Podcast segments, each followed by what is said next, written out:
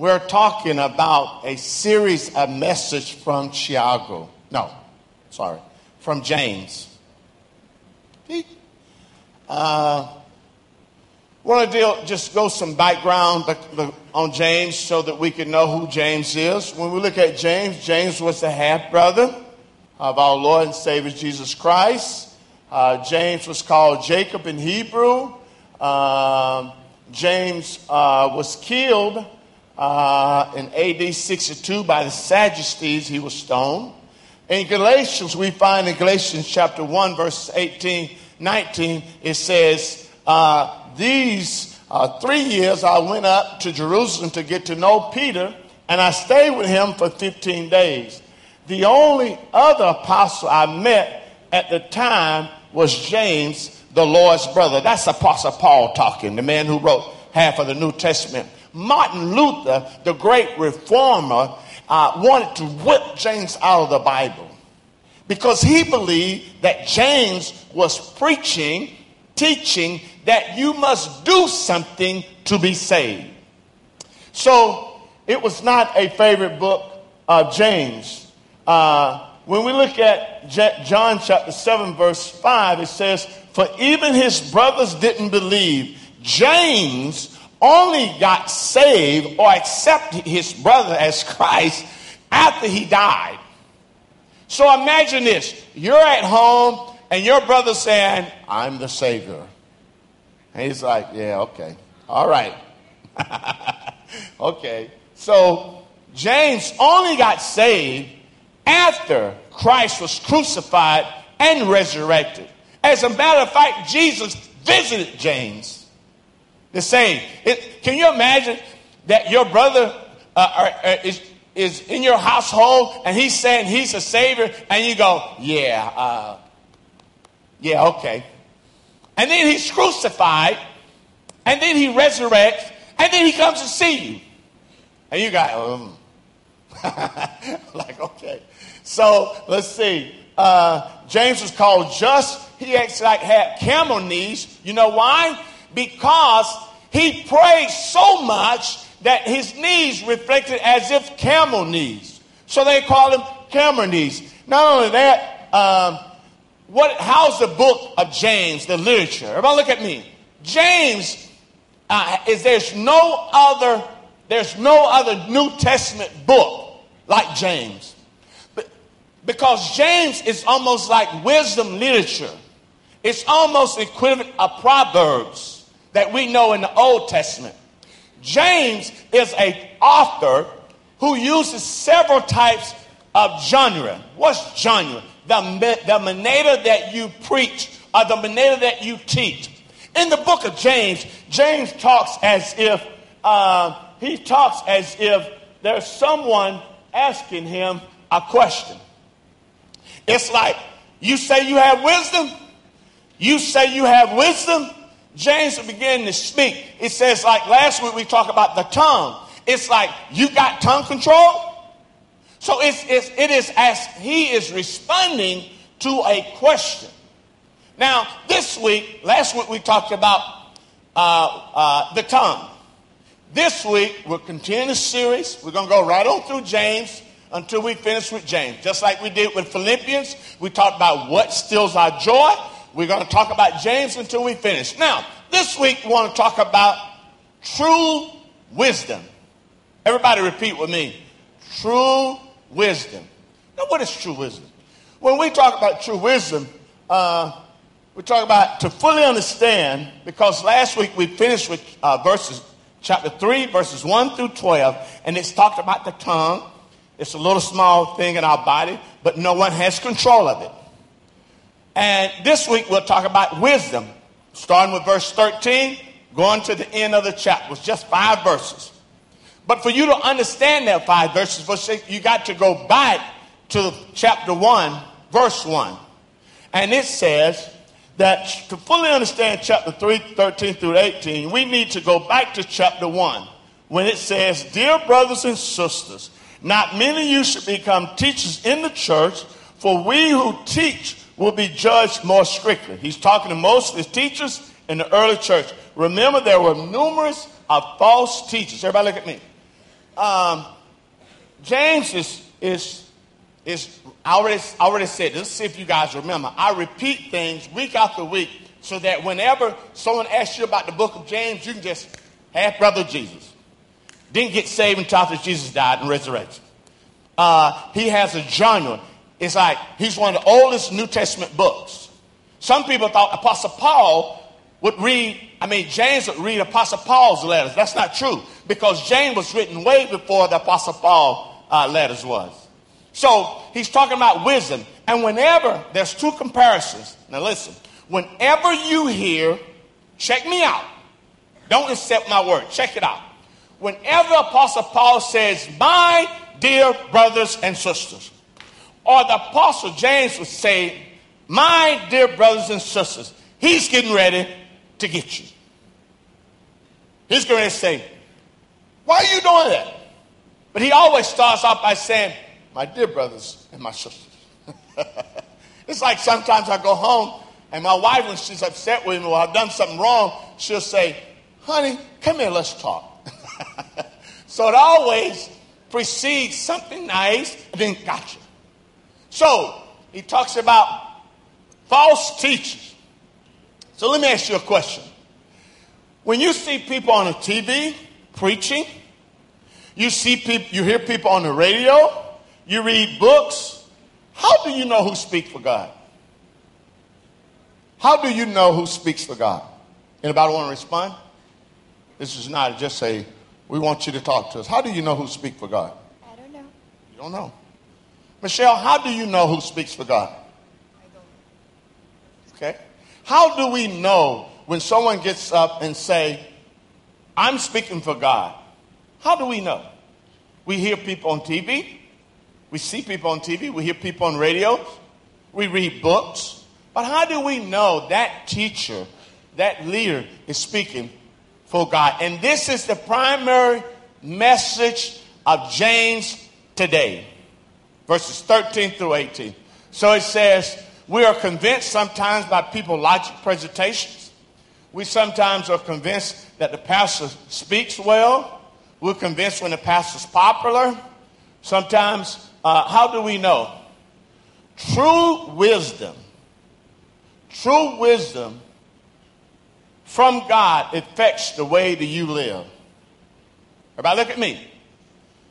If I am a teacher, and I am, I cannot say I have wisdom and mistreat my daughter, mistreat my daughter, and mistreat my wife. I don't have wisdom. According to the Bible, I do not have. True wisdom is not wisdom that you, it, listen, I say it this way. If the wisdom that you have doesn't affect your life, you don't have wisdom. Hello, hello. Amen. If someone's saying about marriage and yet they've been married seven, eight, nine times, fella, you can't tell me about marriage. Amen, amen. So, how do we know? It says wisdom that is not accompanied by Christian lifestyle is false wisdom. Folks, listen, you see people on TV preaching really well, crying and stuff, but if you research their life and their life does not reflect what they say, it's false. True wisdom affects your life first. And so Paul, James is saying true wisdom is not all that. If someone, uh, okay, now everybody look at me. Now we can do it the verse. Remember the diatribe, the genre, the way he preaches, the way he teaches? He starts responding, verse 13, as if someone said, Who has wisdom? Who stood up and said they have wisdom? And James began to respond by saying, If you are wise and understand God's way, prove it by living a honorable life, doing good works with the humanity that comes from with, that, with humility that comes from God. Everybody look at me. I'm not preaching or teaching anything really deep, really hard to understand. And yet, So many people are convinced in this day and time by presentation. That's why when I preach, I say, You check me. I'm challenging you to go read your Bible to see what I taught, what I preached was right or wrong. Whenever someone preaches from the Word of God, you can be sure they don't have any problem challenging the people to go read their Bible and see. Let me define heresy. You know what heresy is? Heresy is not necessarily, heresy is when you take one truth and build it up so high, excluding the other truths. In other words, you build your doctrine on this one verse. You build a hill on prosperity. You build a hill on, on uh, healing. Everything you do is going to be about healing. Everything you do is going to, that's heresy. Because the Bible says we must preach the whole truth. And listen, let me tell you something. There are days when we get up, we're going to ache. There are days when we get up, we're going to feel bad. There are days we're going to be excited. There are days we're going to have difficult days. Not all days are going to be hunky dory. And so when you have someone that comes before you and preaches, I've got joy, joy, joy, joy down in joy, joy. And you get up on Monday, Tuesday, Wednesday, Thursday, and you go through, what's wrong with me? No, you're living. It's called life. Hello, it's called life. Not all the time I'm going to agree with my daughters. Not all the time I'm going to agree with my wife. But true wisdom infects us our own life. Would you read this for me, Ida? James is saying to us, You claim you are wise, you have wisdom. Let's look at your life. Ah. Hey, look here. He says, he says, I have wisdom. I have wisdom. Hey, hey, hey, over there. I have wisdom, okay? Let's look at your life. Not just at church. Because everybody good actors at church. Oh, praise the Lord. Hallelujah. It's okay. You can laugh in the house of God. It's not, it's not sin, I promise you. so he says, let's look at your life. Everybody look at me. Now I'm going to amp, I'm to amplify what we're talking about as teachers. But I think it can extend to us who are not leaders. Whenever we declare to people that we're Christians, people look at your life. Am I right? Amen? Am I right? You know why? You go to your job and get mad at someone and let them say, Well, I thought you was a Christian. Am I right? Because they're looking at your life. And so James is talking about leaders, but I would challenge each one of us that when we say we're a Christian, we say we have wisdom, we should make sure that we live the life. Now, he says, James asked the question How do you lie, teachers, leaders, to get in front of you when you know their life doesn't reflect the message? The one, they say the thing to people and they live another way in private. They treat people bad. Listen, I have been in churches. I have been in churches where I've heard the pastor talk to the members like they are slaves or like they are uh, a less than. And I go, wow. I mean, I have, I've been in a pastor's office and someone knocked on the door and he says, not now.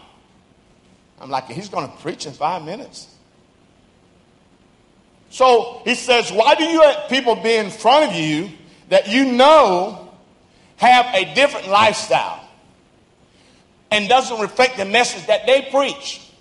Then it says, they preaching is all the way, all, all about them and not him, Jesus. Who speaks for God? A preacher that can get up and tell you the Bible and say, check me out. Who speaks for God? Someone that says, let's open your Bibles and read the verse by verse and say, this is what God's word says. Who speaks for God? People that says, when you love people, you treat them right and they live it. James says, preach out of context. It's about what they want, and it's about what they gain. True wisdom, according to James, you have the best theology that exists. But if your lifestyle does not match what you preach, then you do not have God wisdom. He's beating on the same thing. I'm repeating myself, but this is James. He's trying to warn the people listen, be careful. Everybody you say a teacher or leader, you know why? Let me tell you why. Let me tell you why. If a leader thinks it's okay in the church to have Jay Chinum, then the people will have Jay Chinum. If the leader in the church says it's okay to curse, use a polydrome, then the people will use it. We oftentimes reflect those people that we say are leaders of ours. James is saying God's wisdom is practical. Listen, God, who speaks for God? James says people who live daily. It's practical. It's not, oh, oh, oh, no. It's getting out of bed. It's putting your pants on. It's greeting your wife saying, Good morning, honey. How are you? I love you. Wisdom. You say to your, your daughter, Oh, you sung really wonderful this morning, Gloria. Or you, it's just day in, day out, practical living. Listen this equation, this equation. Faith plus wisdom equal a practical lifestyle in Christ. Matthew 17, 7, 16 says, You can identify them by the fruits, that is, by the way they act. That's the Bible. By the way, James is just recording what, what Matthew said about Jesus, what Jesus said. That's what he's saying. And listen, make sure you understand no leader is perfect. Amen. We're not talking about leaders or teachers who makes mistakes, acknowledge their mistakes, confess their mistakes. We're not talking about that. Because no leader is perfect.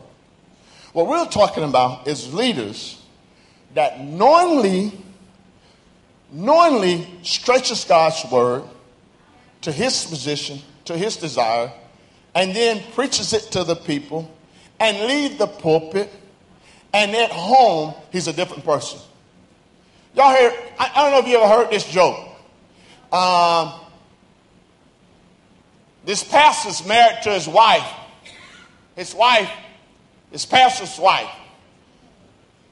He's preaching on the pulpit, and all of a sudden, his wife comes into the back door with a suitcase.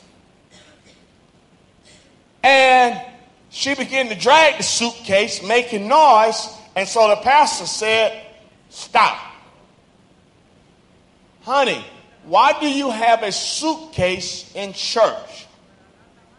Her response was, Because I would like to be married to the man in church because the man at home is the devil. so I want, to move into the church where the man is loving and responsive and, and caring, but at, at home, that's not wisdom. That's not wisdom. According to James, the Word of God, it says that's not wisdom.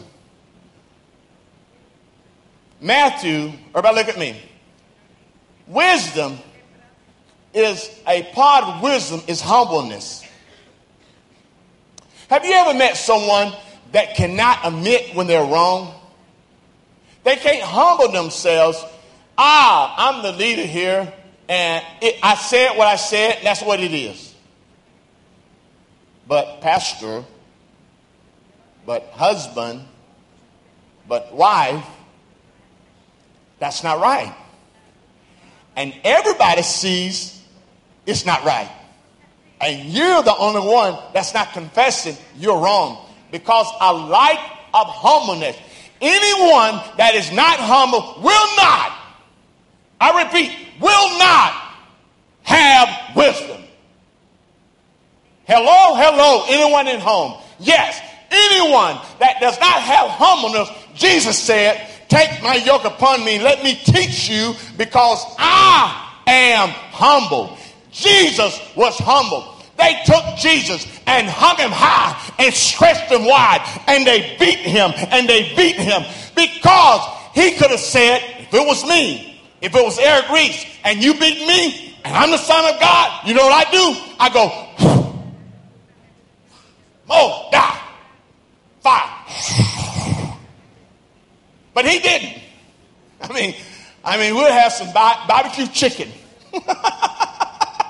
we'll, we'll have steak. I mean, but God humbled himself. So any teacher, any leader that cannot humble themselves will not have wisdom. Check me out. You think I'm wrong? You think I'm preaching what I think? Look at and observe people. If they can never say they're wrong, if they can never admit they're, they're, they made a mistake, they will not have wisdom. They're manipulators. People that manipulate you. One way here, another way there. And let me tell you something about a false lifestyle. It's like a lie. You got to tell a lie to repeat a lie, repeat a lie, and it just grows. Just grows. Let's read here. Would Anybody want to read for me? Anybody want to read? You want to read? But if you're bitterly jealous and there is selfish ambition in your heart, don't cover up the truth with boasting and lying. James is speaking about the motivation of teachers, leaders who may know the truth but are jealous, ambitious, aggressive, or and egocentric. Competition among churches can be one reason leaders are jealous and attack others for personal gains. James is saying, listen, I'm a missionary. Uh, I work with all churches. I'm a member here of Hickley, in which I love my church. But I go, and you'll not admit, you'll not believe how some preachers, teachers talk about other churches. And I wonder, what is the gain behind discussing putting down other churches, other pastors? If you're doing what God's called you to do, you don't need to worry about You should be happy. That's my brother in Christ. That's my soldier friend in the army of God. We are together and we are preaching the gospel. And by the way, if they're false, God will show it to people. You don't have to be the judge and the jury. Let me tell you about really. And he talks about, listen, he talks about uh, jealousy and there's some people that get jealous that church is big, but they ain't got honest pastors. That church is big, but they just false. They, why? What's in your heart? He's talking about the motivation of your heart. And that's why we need to be real careful because some leaders, you have to pray and ask God to show you the heart. A lot of times, the mouth, the Bible, the Bible says your mouth is, says what your heart is full of. So you can see if you stop and pray. True wisdom. In the United States, there are two primary political parties Democrat and Republican. It amazes me that one party says the sky is blue, the other party would say it's green. In other words, they cannot agree on anything because of competition. It is it possible to true to agree with truth without in the United States where I'm from. If one party says green, the other party says no. It's not. It's not. It's, it's blue. No, it's not blue. It's red. All because of false, not wanting to agree with their brother. James 3 15. For jealousy and selfishness are not God's kind of wisdom. Such things are earthly, unspiritual, and demonic. Did y'all hear that? Did you read that what it says? Did you read what that says? James said it's demonic. Hello? I'm not, I, I didn't write that. That's in the Bible. Check it. James says any leader that has jealousy in his heart, attack others, is demonic. It's demonic. Not only that, he says for wherever, wherever there is jealousy and selfish ambition, there will be, you will find disorder and every kind of evilness. So everybody look at me. Most cults of false teachers, false preachers, build, like I said, heresy, one scripture verse, and build it to others. When I studied in seminary, a lot of these cults, these pastors are very loosely, sexually. They were having sex with their members. They would say the Bible says, and people would do. And what I believe is that when you get up and teach, according to James, you should be able to ask the people, read it in the Bible. Read it in the Bible, it's there. And so we should ask ourselves, I got to run, I'm running out of time. Okay, James 17. But wisdom from above, first of all, is pure. It also peace loving, gentle, and at all times, and willing to, to yield to others. It's full of mercy and fruits of good deeds. It shows no favoritism and it's always sincere. Verse 18. And those who are peacemakers will plant seeds of peace and reap the harvest of righteousness. Everybody look at me. If you love God and you treat people right, God just saying in simple ways, He'll bless you. He'll bless your name. He'll bless your house. He'll bless your kids. All you got to do is keep the focus on the main thing. If you are, okay, I need change. Okay, lifestyle. What's a Christian? Lifestyle. He was talking about lifestyle. Everybody look at me. When you come to Christ, you make a decision that you're not going to walk into the world's values and systems and you're going to turn your back on it. So then it says, it says, listen, that's not who I am. That's not what I, I'm about. I'm turning my back. I'm walking toward Christ. I'm turning my back. I'm walking toward Christ. Or hear me? It's a lifestyle. I always say it this way. If you have never changed, if there's no change in your life since you said you accepted Christ, you're not, no change, no Christ. No change, no Christ. Uh, Pastor, come on. No change, no Christ. It's impossible to remain the same when Christ come into your life. It's impossible. Not only is impossible, you look at people in the Bible, when Christ came into their life, there was a change. The Apostle Paul, who wrote half of the New Testament, stoned, beat Christians. But after Christ came into his heart, change. Change. Come on, Pastor. Change. Whenever Christ comes in, there's a change. If Christ have not changed your life, I would invite you this morning that you prayerfully consider saying, I need Christ in my life. Listen, let me tell you something. The world is always difficult to live in. Do y'all drive here? Y'all, y'all drive? That's a challenge. I mean, when I drive, I don't know what happened to Brazilians when they get in cars. It's demonic. I'm in a hurry. I gotta go. Ah, ah, ah. I mean, you, you, and so you have to have a change in your life. No change, no Christ. Has it been a moment in your life where you said, Jesus, I've heard your word preached. I know who you are, and I believe who you are, but I hadn't made a 12 inch transfer from my head to my heart. God, I want you to come into my life and save me. Change my heart. Change my life. That's what God does. Amen, church. Hey, look at me. God loves you. God loves you. He lo- hey, God loves you a lot. Come here, uh, uh, Glory. When when when Lisa was a baby, and she still is a baby. Hold the microphone for me. When Lisa was a baby, we used to play like this. Dad and daughter used to play this way. Lisa, you love me? And she'll go, hmm. and I go, and then she'll say, Daddy, ask me again, do I love you? I say, Lisa, do you love me? And she'll go, mm, yes. And then she'll say, I say, how much do you love me? She'll say, uh, that much. And I'll go, occasionally I'll go, oh, she will laugh. and so finally I say, Lisa, do you love daddy? And she'll go, Yes. And I'll say, Well, how much do you love daddy? And she'll go, That much. And I go, Yeah. Folks, God loves you that much. Come back, Glory. God loves you that much.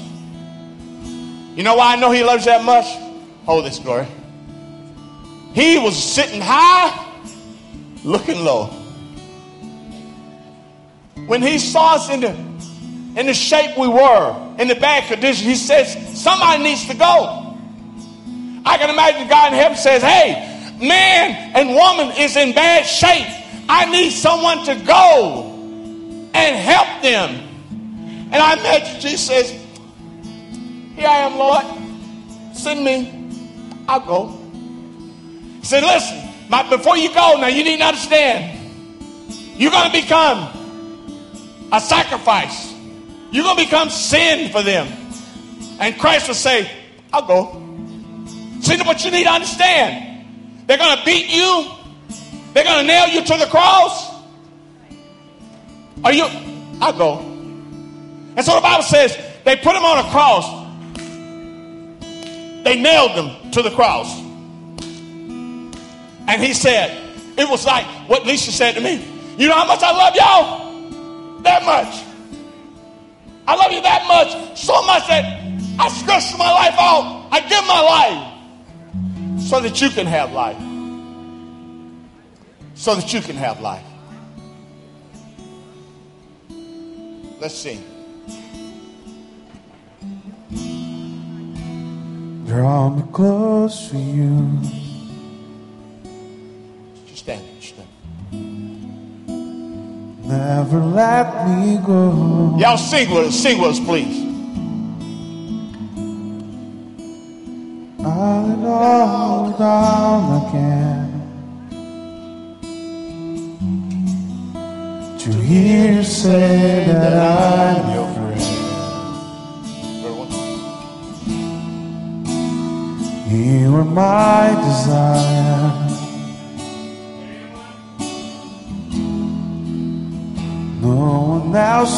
do.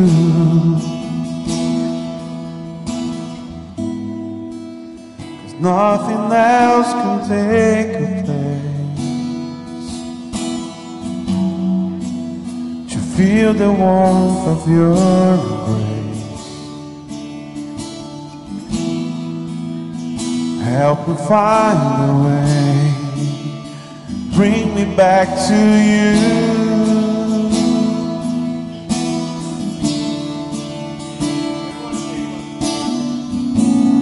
You are all I want.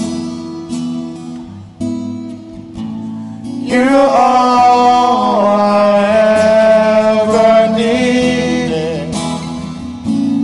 You are all I want. Help me know you are near. You are one. Everybody sing. You are all I want. You are all I ever needed. You are all I want. You. Everyone, look at me. I want you to look at your friend next to you and say, you know what? God loves you and I do too. Just look at him and say, God loves you and I do too. Come on now. Y'all look at him and say, God loves you and I do too. Let me pray for us. Let me pray for us. Father, in the name of Jesus, I thank you. I thank you, God, that you can reveal to us in our hearts who are speaking on your behalf. Would you bless every person here, God, that the word that you preach, the word that you teach, will take place in their heart and grow. Change the life, change the heart. Lord, we love you and we praise you. And it is in Jesus' name that we pray. And everybody said, Amen.